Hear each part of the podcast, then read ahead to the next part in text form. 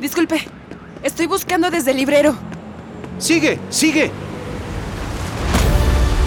Capitán Nemo, el mundo no precisa de nuevos continentes, sino de hombres nuevos. Beneficio reprochado, ofensa hecha. Uno para todos y todos para uno. La bravura siempre es respetada, incluso en un enemigo. Sigue, ale, ale. Gracias, D'Artagnan.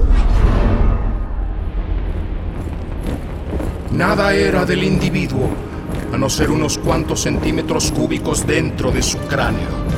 El gran hermano es la concreción de que el partido se presenta al mundo. Su función es actuar como punta de mira para todo. Sigue ahora que puedes.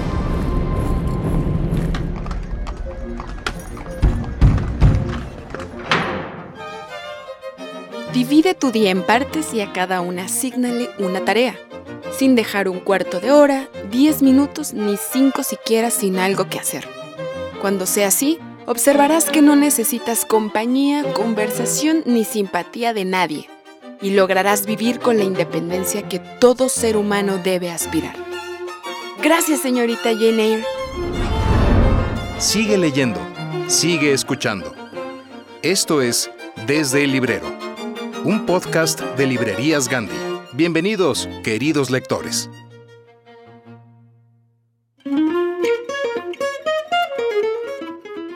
Amigos, ¿cómo están? Yo soy Yara Vidal. Me da mucho gusto que le pongan play y nos acompañen esta semana con este programa. Estamos ya en la antesala del número 80 y ya llevamos más de 80 porque estamos metiendo estos programas semanales y hemos hecho especiales de Navidad y de niños, pero aún así, con todas las ganas del mundo, con toda la, la esperanza de que buenos libros lleguen a sus ojos, así comenzamos este programa y este año. Que ya ya tenemos unos días que empezó el año, pero bueno, con las pilas recargadas, con el espíritu de...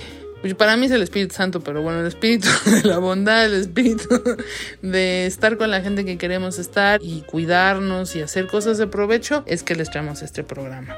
Vamos a escuchar el día de hoy Elvira Lindo. Elvira Lindo es una escritora española maravillosa que seguro la han leído por lo menos, si no han leído sus novelas, por lo menos la han leído en el país es colaboradora de, esa gran publicación, de ese periódico. Y bueno, Mariana Aguilar habló con Elvira y además nos trae Mariana los horrores de redactores. Tenemos un double header este, en este programa. Vamos a platicar con dos autores de una editorial llamada Usborne, que cumplió 50 años el año pasado. El fundador Peter Usborne es canadiense, pero se fue desde muy joven a Inglaterra, fundó este editorial y él como editor supo crear un equipo y un sistema que yo siento que es como que fuera la fábrica de Willy Wonka, que digo, yo de otro autor británico este Roald Dahl, lo menciona así porque platicamos con dos autores de su editorial porque lamentablemente Peter murió el año pasado y este, de esta manera los queremos honrar con esta entrevista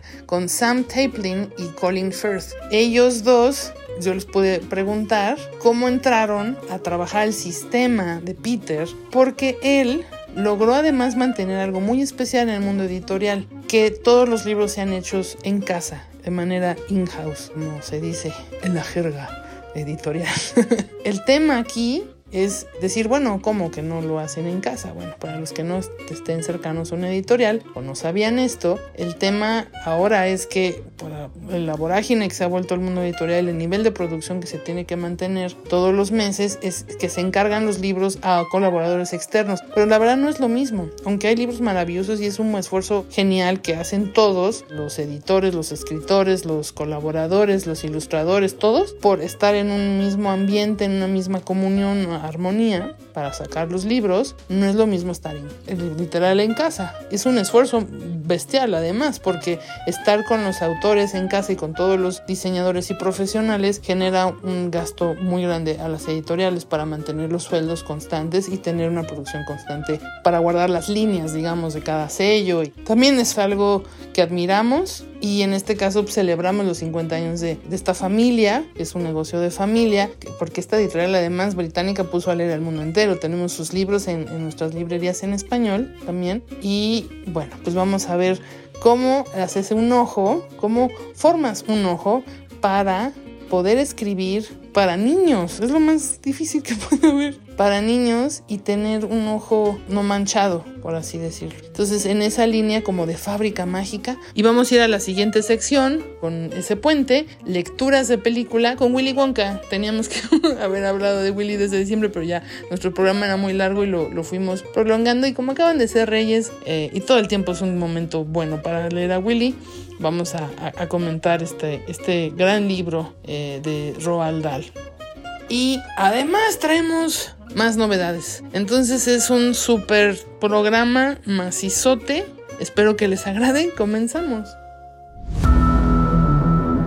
Desde el librero presenta Horrores de redactores. Queridos lectores, si ustedes asistieron a la primaria en alguna década del siglo pasado, probablemente se les obligó a memorizar las preposiciones de la lengua española, que ahora son capaces de recitar incluso bajo los efectos del alcohol. A, ante, bajo, cabe, con, contra, de, desde, durante, en, entre, hacia, hasta, mediante, par, por, según, sin, so, sobre, tras, versus, vía.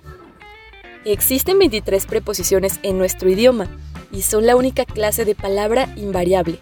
No podemos inventar una nueva preposición, existen las que existen.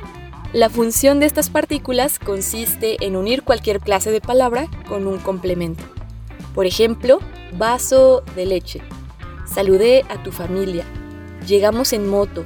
Lo hice por desesperación. Como pueden notar, estas palabras unen una oración o una frase con algo que hay que aclarar, agregar, añadir o especificar.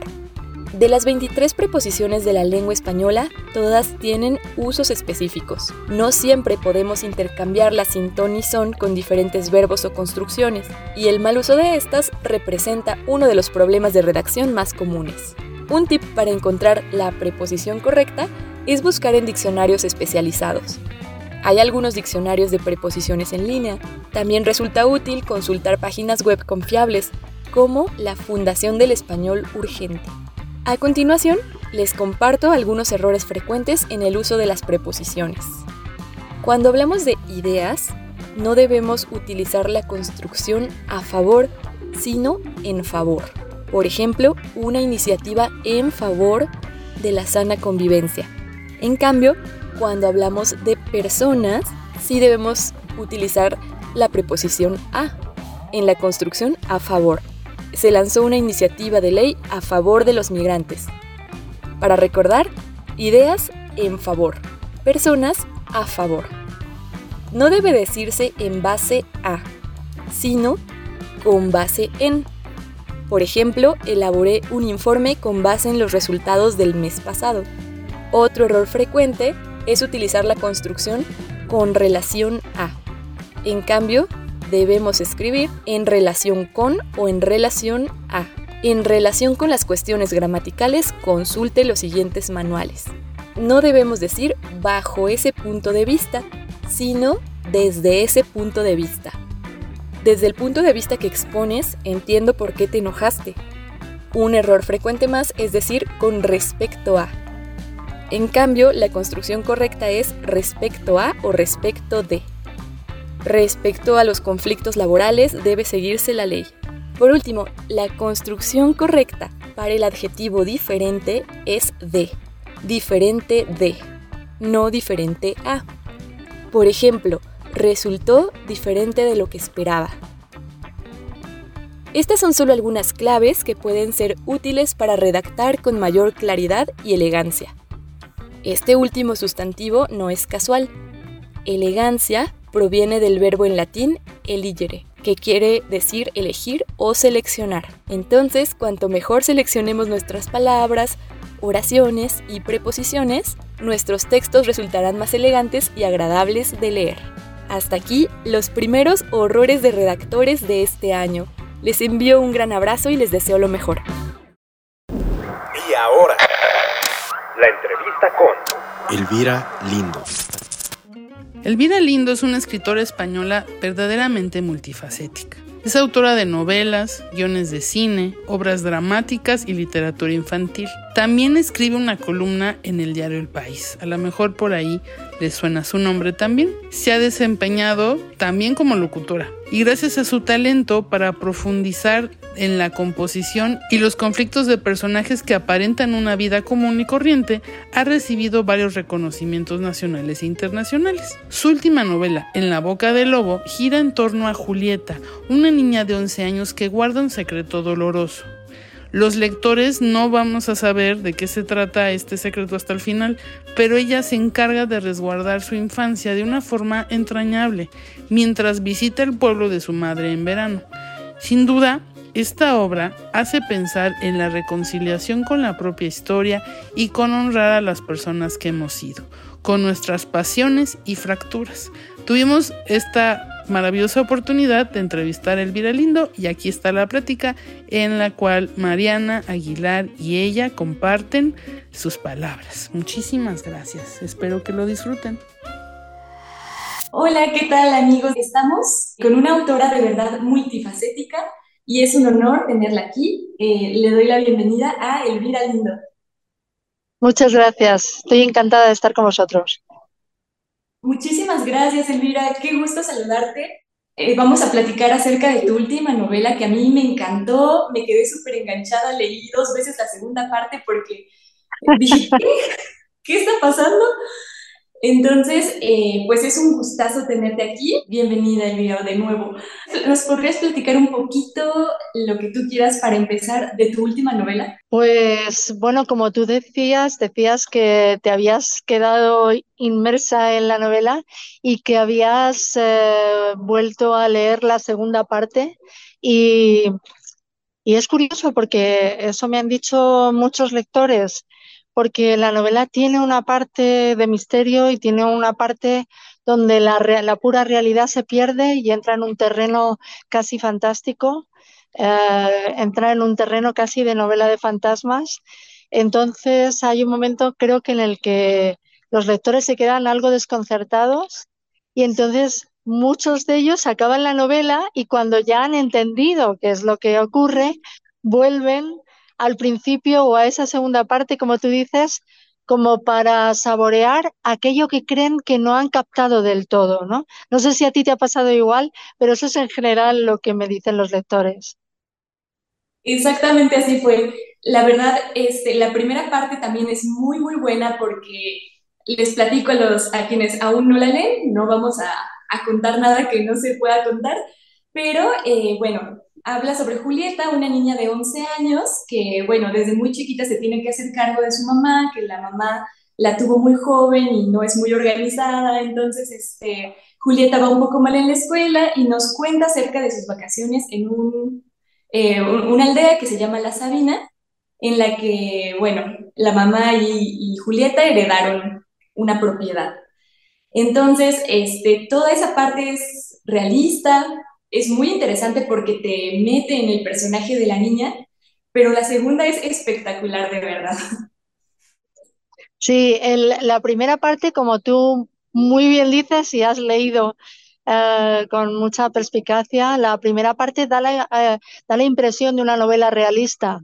Es efectivamente una madre y una hija que acuden a una pequeña aldea. Esta pequeña aldea está en un lugar un poco escondido de, España y es ahí donde nació mi madre, es decir, es una tierra muy conocida por mí. Es un conjunto de, pueblos y aldeas que conforman una comarca que se llama Ademuz, con una biodiversidad increíble, es una naturaleza preciosa, pero no, no es una zona muy visitada. Está además, es una España algo deshabitada, ¿no? Entonces, en uno de los viajes que yo hice al, pueblo de donde nació mi madre, subí a la aldea más alta, me quedé donde yo no había estado, no había subido tan alto en la comarca, me quedé absolutamente enamorada de la zona y entonces eh, pensé que era un lugar con una magia como para que eh, hacer una novela con muy pocos personajes, porque en realidad son muy pocos personajes, y que cada uno tuviera su momento de protagonismo, ¿no? La que visita la aldea es una, es, un, es la, la que cuenta la historia, es una niña de 11 años. Al principio cuenta la historia de una manera realista, como digo, o sea, ella por alguna razón que no sabemos, ha empezado a ir mal en el colegio y ha empezado a tener como una especie de síntomas que mm, el lector al principio no sabe a qué se deben, ¿no? Una extrema timidez, una rigidez corporal. Entonces, es en la segunda parte en la que empezamos a notar lo extraño de esa voz. Esa voz cambia un poco. Eh, es una novela en la que la naturaleza cuenta muchísimo, es decir, es un sitio muy remoto donde solo viven 10, 11 personas y en, ese, en esa pequeña aldea todos los personajes interactúan. Uh, la niña se encuentra a una mujer joven que es profesora de ciencias naturales y con esta mujer entabla una amistad y empiezan a hablar de todo, de la vida, porque las conversaciones que hay en el libro, más que de unas personas con otras, parece que hablan las almas en vez de los personajes y empiezan a hablar de la vida y de las cosas que, que le ocurrieron a esta profesora cuando llegó al pueblo, pero poco a poco el lector se da cuenta de que, de que hay alguna extrañeza entre esas voces de que hay algo que no es absolutamente real y es ahí cuando dices tú, el libro vuela mucho más alto que, que una simple historia real, ¿no? Exactamente, esa construcción es la que hace que nos quedemos eh, no solo enganchados con la historia, sino impresionados con la construcción estilística. Eh, sobre esta primera parte, eh, lo que te quería preguntar también era, bueno, este ambiente de la Sabina fue de lo que más me eh, resultó cercano y conmovedor de la novela, porque es un ambiente de verdad de un pueblo que a mí me parece súper universal encontrar a esta gente aparentemente sencilla, pero también con unos, unos conflictos existenciales enormes. Y bueno, era el paraíso de la niñez, ¿no? Esta niña encuentra a las amigas de su abuela, la cogen, le, le dan de comer, ¿Nos puedes platicar un poco sobre este ambiente de pueblo? Mira, eh, tú me entenderás perfectamente si te digo que yo no quería tener una visión de una mujer urbana como yo soy, que va al pueblo y que mira a los personajes de pueblo con una cierta condescendencia, ¿no? Eh, no, no quería tampoco hacer clichés de personas de pueblo, ¿no? Entonces, yo lo que traté es de ver a los personajes como yo veía de niña a los personajes cuando volvíamos al pueblo por las vacaciones y todo esto. Traté de verlos con el mismo respeto, eh, con la misma consideración y sobre todo eh, es una zona rural y aquí en México seguro que tú me podrías decir un montón de zonas rurales donde la gente habla muy bien o sea que esa especie de idea de que sales de la ciudad y la gente eh, habla peor que las ciudades es completamente falsa. La gente de los pueblos tiene un vocabulario muy preciso para nombrar las cosas, ¿no? Entonces, eh, yo a toda esa, yo cuando iba al pueblo, mi padre se dedicaba, eh, nosotros iba, nos mudábamos, nos cambiábamos de ciudad muchas veces porque mi padre eh, era un contable en una gran constructora, entonces mi padre se dedicaba a los números. Con lo cual, para mí, ir al pueblo era ir a un sitio donde mis tíos, mis tías se dedicaban a cosas muy concretas, pues hacer el pan, a coser, a hacer trajes, a, o sea, a cosas que para un niño son impresionantes porque es como ver cómo se hace el mundo, cómo se hacen las cosas. Además, era un mundo en el que la gente heredaba los negocios de su padre, de su abuelo, se dedicaban al mismo oficio a través de los años, ¿no? Entonces, a mí ese mundo me producía fascinación, ¿no? Esa es la base del mundo que está en la novela. Son vidas que, por un lado, cambian menos, a lo mejor, que las vidas de la gente que vive en la ciudad, pero por otro lado, tienen de, pronto sentimientos muy profundos, porque están observando el mundo con mucho más detenimiento, ¿no? Eh, la, naturaleza es descrita como parte de la narración. Eh, ellos notan mucho el paso de las estaciones porque es un sitio en plena naturaleza, con lo cual se parece bastante la vida de esas mujeres que hay allí a la vida de, ¿qué decirte?, de los mamíferos que hay por el, por el bosque, ¿no? Entonces, todo esto construye un mundo que, que tiene una cierta magia ya de por sí. Eh, un mundo hecho con las voces de los que se fueron, de los que vienen, de los que vienen solo por el verano. Y para mí fue, yo me concentré mucho en este libro, subí muchas veces a la aldea, iba desde Madrid, eh, subía a la aldea y era muy curioso porque era llegar allí, la gente que había, como unas 10 personas, mm, me reconocían ya y enseguida se empezaban a hablar contigo, eh, esta, esta aldea es creo que una de las mejores conservadas de España porque ha tenido mucho interés para los arquitectos porque tiene un tipo de construcción, las casas muy antigua y muy, muy interesante. Entonces, esa escuela que yo saco, donde, que es una escuela que ya está cerrada, eh, estos arquitectos han hecho que se conservara esa escuela, que se conservara el viejo horno que por las tardes hacía función de barbería. Entonces, todo eso es lo que a mí me sedujo para construir allí la vida de unas 10 personas, de las que al final de la novela casi sabes todos los nombres de todos ellos, ¿no? Claro, y sabes su historia un poco, aunque sean este flashazos de, algunos, ¿no? Mm. Sí, por ejemplo, mis tíos eran los panaderos del pueblo más grande y repartían el pan por todas las aldeas, ¿no? Entonces, por eso yo elegí el oficio de panadero para el personaje masculino más importante de la novela. ¿Por qué? Pues porque lo he visto de niña, entonces tiene, tenía mucha familiaridad con, eso, ¿no? Eh, ha sido, bueno, como una cosa curiosa, eh, te diré que hace unos días, solo unos días, en la plaza del pueblo grande, que era de donde era mi madre, donde nació, han cambiado el nombre de la plaza y han puesto mi nombre, lo cual ha sido como el como la recompensa así más, mm, eh, desde luego, más sentimental que yo he tenido en mi vida, ¿no?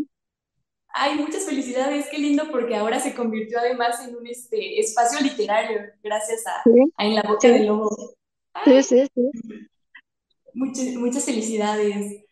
Lemas es la revista oficial de librerías Gandhi, la cual la puedes adquirir en todas nuestras librerías a nivel nacional. No te olvides además que si ese mes se te fue comprar un número o quieres otro ejemplar, puedes ingresar en revistalemas.mx o gandhi.com.mx para adquirir los números anteriores por 25 pesitos.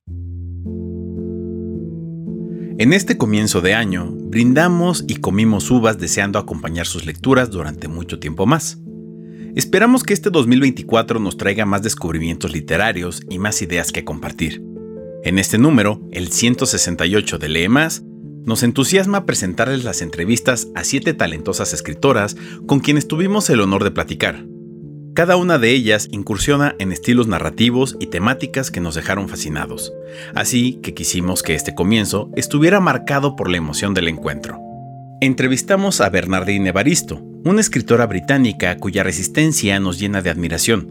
Creció entre casas de acogida y grupos de teatro, en condiciones de marginalidad que decidió tomar para darnos una muestra de verdadera creatividad aquella que proviene de las perspectivas del mundo que desconocemos porque se les ha silenciado durante siglos. Evaristo se convirtió en la primera autora afrodescendiente en obtener el premio Booker en 2019. Ahora, desde otro punto, nos cuenta su experiencia. En estas páginas también encontrarás las palabras de Elvira Lindo, una escritora española multifacética cuya novela, En la boca del lobo, está dedicada a todas aquellas personas que vivieron cierto abandono en la infancia, pero que ahora pueden hacer las paces con el pasado y cuidar de sí mismas. No puedes perderte nuestra entrevista a una de las escritoras de ciencia ficción contemporáneas más reconocidas, la mismísima B. E. Schwab, quien nos contó acerca de su última trilogía, ni la conversación que tuvimos con la autora Esther Sanz, cuyas páginas lograron conectarnos con nuestro yo adolescente. Otra narradora impresionante, aclamada por los lectores, es Julia Quinn, cuya serie de novelas Bridgerton es la base de la exitosa serie de televisión homónima. Ella nos platicó acerca de los personajes femeninos. En cuanto a fama, no se queda atrás la novelista Alice Kellen, quien nos recuerda mediante sus libros lo impredecible que resulta la vida. Además, les presentamos a una escritora colombiana que triunfa en las librerías y en las redes sociales gracias a su exploración de las emociones, Amalia Andrade. Consigue este número en librerías Gandhi, gandhi.com.mx y revistalemas.mx y esperamos que este 2024 nos augure grandes descubrimientos. ¡Feliz Año Nuevo, lectores! Hoy, en Breviario Cultural, te presentamos Lecturas de película. Willy Wonka. ¿Te imaginas ser un niño de 13 años y visitar una fábrica donde puedes comer todo el chocolate que quieras? Este fue el primer acercamiento al sueño del autor Roald Dahl, quien años después se volvería el padre de Willy Wonka. Pero esta historia no es una historia de caramelo.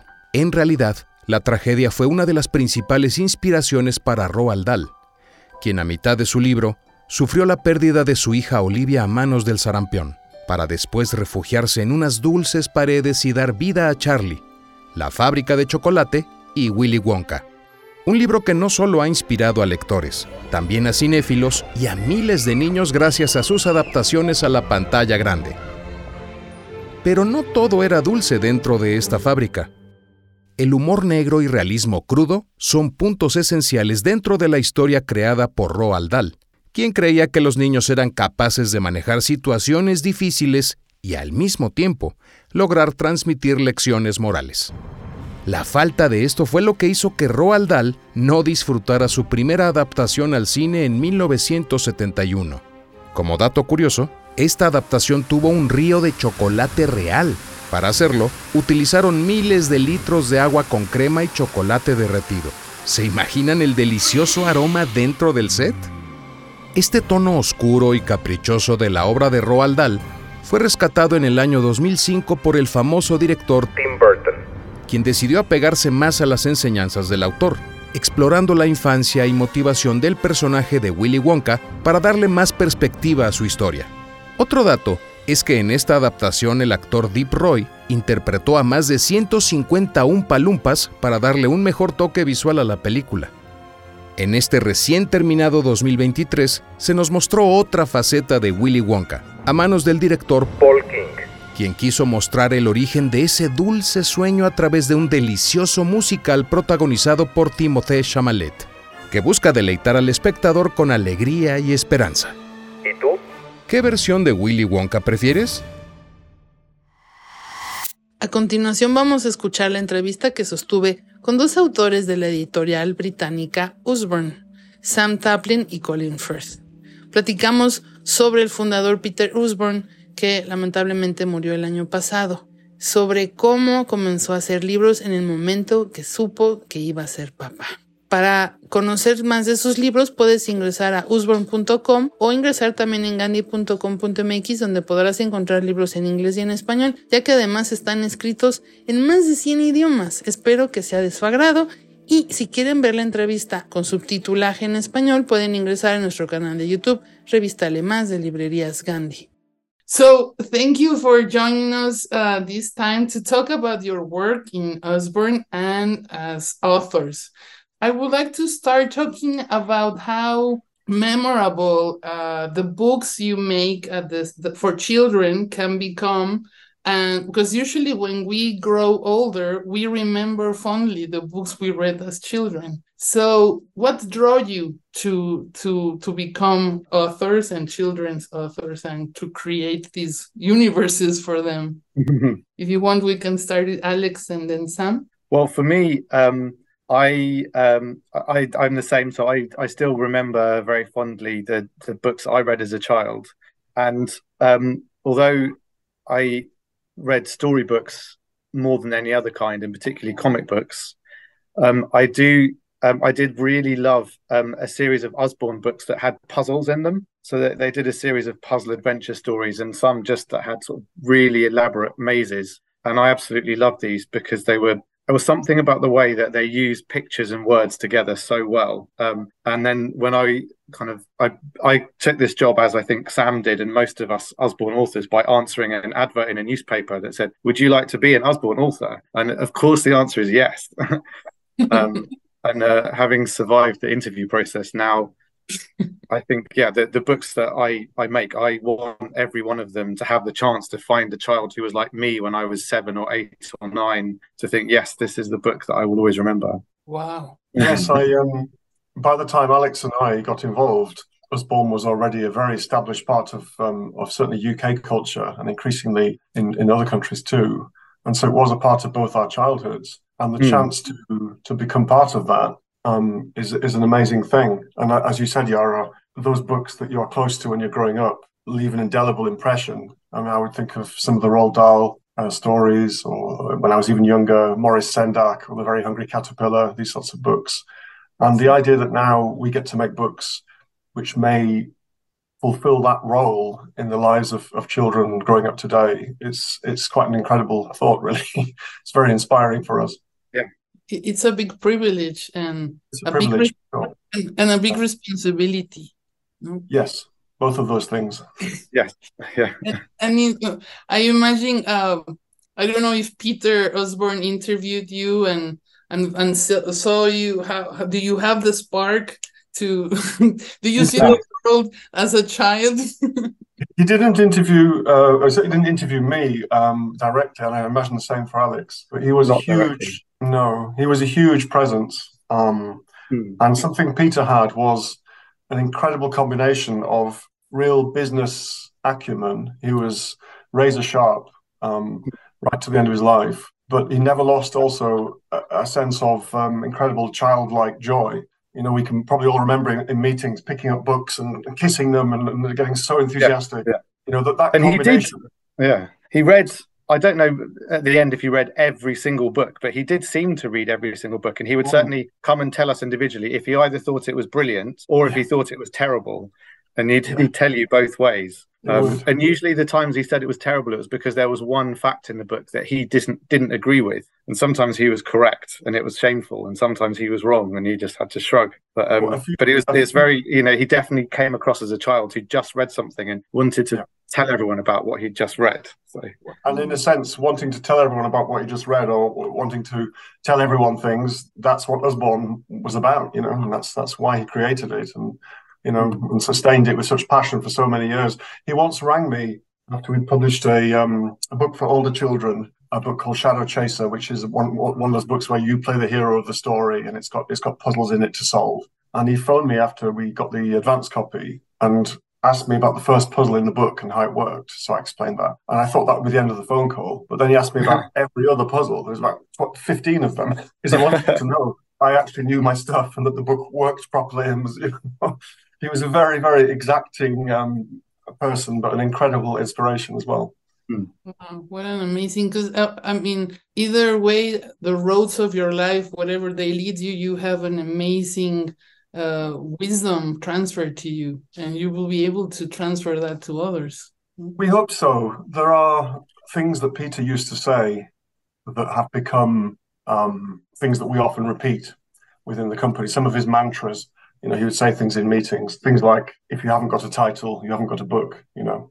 So we might have an idea that we like very much, but if you can't think of a strong title to hang it around, you know, a, concept to, to, to really tra- transmit to the reader in a, in a single phrase what that is, then you haven't got anything. You know, so just things like that, little nuggets of wisdom that are very much still with us. Yeah.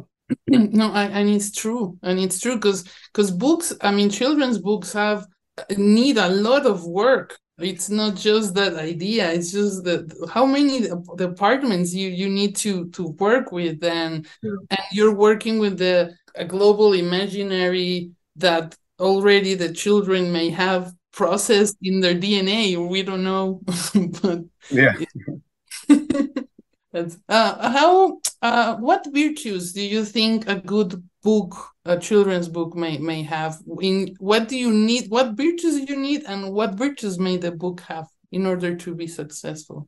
Want to start alex? Okay uh, so i mean it, it's part of our sort of Usborne's brand is all about curiosity. So mm. it helps certainly to sort of approach every new book thinking i don't know this topic. I want to find out more about it and, and I should say that the books that I work on are nearly all kind of information fact books where we want to kind of explain something about the world or, you know, space. Um, so the first thing I think is to be kind of excited about wanting to find out more for myself about whatever it is the book is about. And then I think the second thing is the virtue is to um, to basically to do enough work to make sure that I understand what I'm talking about. So when I write about it or try and explain it, I can feel confident that the person at the other end is is understanding what I'm saying. so you, you, know you have to. I think to, for a children's writer, you have to be really curious so that you're as excited as the child is reading it. But you also have to be kind of hardworking enough to, you know, not just write the first answer that you find, but to really make sure that it's true. so a lot of the books I work on nowadays are for very young children, um, really birth plus, you know. Um, and I would say one thing that's very important there is to be able to get in touch with your inner two-year-old, you know, um, mm. to, to, to, somehow have an instinct for what is it that might make a very small child light up with, with, with, delight or with humor or what might be magical or interesting or engaging. Mm. And I think people often ask us, do you do you have a focus group? Do you test your ideas out on, on small children? And although you know there are times when we might consider that, basically the answer is no, and it's more about developing your own intuition about um, what is going to work. You know, um, you usually get a you know butterflies in the in the stomach, and you think, ah, this is this is it. You know, um, the, the the idea kind of slots into place in some way. Wow, that's amazing. Well, it's it's a lot a lot of hard work because you have like to compare compartmentalize. How do you say? To compartmentalize. Yeah. Thank yeah. you. your emotions and their mindset in a way because you have like to protect like in a little egg no that that that moment that beautiful moment that that you feel when you open up a children's book any any yes. whatever in any time i think that's right i think it's um everyone would agree that a book for a storybook say for older children um, should be an adventure that you can you can go on, you know, uh, as as a reader. But I think that is true of a book for a six month old child as well. It should still be a world you can explore, and um, full of full of surprises and delight, and just to to let a very small child get the idea that opening a book can be entering a world and, and can be something thrilling and and, um, unforgettable. I think that's that's something really worth trying to do. You know? Wow it's really amazing. I, I mean, congratulations, because it's, mm. it's, a lot of hard work. so, um, can you can you tell us a little bit the process of when you start a new book, engaging in a new book? How do you, how do you start when, as you said, uh, obviously probably you start by the title and the concept, but how how many weeks or months do you have to prepare and and and, and show us through uh, an example. Do you want to go, Alex? Okay. Uh, I mean, most of my books take about a year to create, um, but it's not a whole year of solid work on on any one thing. Some of that is waiting for artwork to come in and looking at it. But the, I think the the starting point for me is often um, thinking about what it will look like. So. Uh, pretty much everything that we do at Osborne, the pages have a mixture of pictures and words and like sam was saying you kind of want to have like the feeling from a reader that they this book is giving them a new world to explore and will show them something surprising. And particularly with facts we always want to try and when we find out something that we didn't know before ourselves my first instinct is just to tell the person i sit next to at work. And then hopefully they'll be excited too. And then we think right that's something to put in a book and then you have to think well what's a way to present that information so that even as a child opening the page even if they're you know maybe not such a confident reader just the way it looks kind of makes them want to learn how to read to to know what's it what it's saying. So we sometimes do just write almost like you know even like a 64 page book which is quite a lot for us. We talk, draw lots of little tiny squares on a piece of paper and draw very small sketches to think okay so here there'll be like a dinosaur filling up the whole space and then here there's like a castle or we'll be walking up a mountain slowly or this kind of thing just to sort of think what's exciting. Um, and then um, and then the next bit is doing the research to find out what actually is this topic about and what can we learn. Um, and i don't know if it's completely different for sam when you're channeling your inner two-year-old if you're thinking what's the you know the, the most unusual noise that I can produce on this page. I, I, think there are lots of there's lots of overlap and there are lots of similarities. Maybe the, the one difference would be that the books for younger children, the starting point can be all kinds of different things. It might be that there is a new novelty technique that we've come across, um, and we think that's exciting, and so that might spark something off, and you might start to wonder what you could use that for it might be that we've seen an illustrator that we think is a particularly beautiful style or, or humorous in an interesting way, and so that might set you off. Often mm. it's just um, a phrase or an idea. Um, we have this series of books for very young children uh, called "Don't Tickle." It's like a it has a touchy feely patch, and when you when you touch the patch, it activates a sound.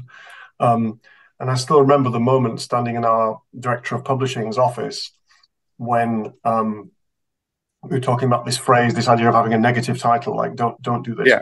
Um, and then we had also been playing around with that technology, with the, the, the tactile patch and the and the sound.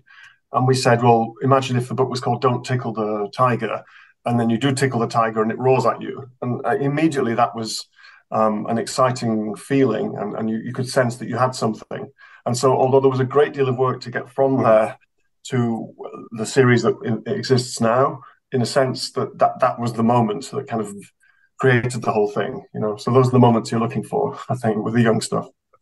Uh, and you you have to get out of a box all the time you know it's like a bigger box a bigger box, a bigger box. yeah each each mm-hmm. each book and i think this is true of, of, books for any age. Each book comes with its own particular um, needs you know it's, it's, it's sort of reinventing the thing each time. You, you never need to, you must never think okay, now we know how to do this, and so let's just make another one of those. Um, that, that, that's not how to do it. Exactly. That mo- that moment is the worst for any uh, edit- publishing house, no? Absolutely. Any, yeah. any producer, any kind of creator, I, I guess it's the moment that you're you're you're you you cut yourself off, no? That's right. I agree totally. Yeah. Amigos, espero que les haya gustado este programa macizo, super vitaminado, jugoso y ya escucharemos la siguiente semana la segunda parte de ambas entrevistas. Por favor, califíquenos en la plataforma donde nos están oyendo, si están en YouTube, eh, dale suscribirte al botón, dale like, bueno, el, sí, pues el dedito así pulgar hacia arriba. Y por favor eh, déjanos tus comentarios. Recuerda ingresar a revistalemas.mx para ver todos los casi 200 números que tenemos. Y en máscultura.mx donde puedes ver la entrevista que hicimos a los autores británicos, que está subtitulada, y todos los, eh, los programas que te traemos semanalmente. Los miércoles a las 8 de la noche hora México traemos más novedades con el programa con José Luis Trevalara, que lo hacemos desde la librería de Miguel Ángel de Quevedo y ahí hacia el mundo para poner todas las novedades que nos parecen interesantes. Y los jueves quincenales el programa con Oscar de la Borbolla y también José Luis, porque es como el poster boy de... si Gandhi fuera un humano, podría ser. Uno, de ellos podrían ser ellos dos. o sea, la librería La Marca, no, no el señor Gandhi.